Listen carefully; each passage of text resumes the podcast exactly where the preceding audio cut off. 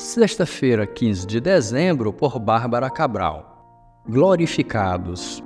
Se somos filhos, então somos herdeiros, herdeiros de Deus e co-herdeiros com Cristo, se de fato participamos dos seus sofrimentos, para que também participemos da sua glória.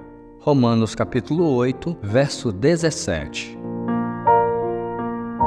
O ano está acabando. Os jornais já transmitem a retrospectiva dos acontecimentos mais importantes. Quantos rumores de guerra e guerras a mídia noticiou esse ano? Quanta fome, doenças e terremotos? A ciência se multiplicou. Ouvimos sobre muitas novidades. O fim dos tempos já começou. Mas tudo isso é apenas o princípio das dores. Como podemos ter certeza em meio a tanta calamidade? E o que dizer a quem nos pede direção? A resposta bíblica é: olhe para cima. Colossenses 3, 2. Nesta terra, Governos caem e povos se abalam. Não é daqui que virá o socorro. Devemos colocar nossos olhos em nossa pátria celestial. Quem aceitar a Cristo como Senhor e Salvador esconderá sua verdadeira vida nele, e quando ele voltar para nos levar ao céu, nós participaremos de sua glória. Glorificação é receber um corpo ressurreto. Será o ato final do processo de salvação. Cristo já foi glorificado, coroando assim o seu sacrifício no Calvário. Ele é o Senhor da glória.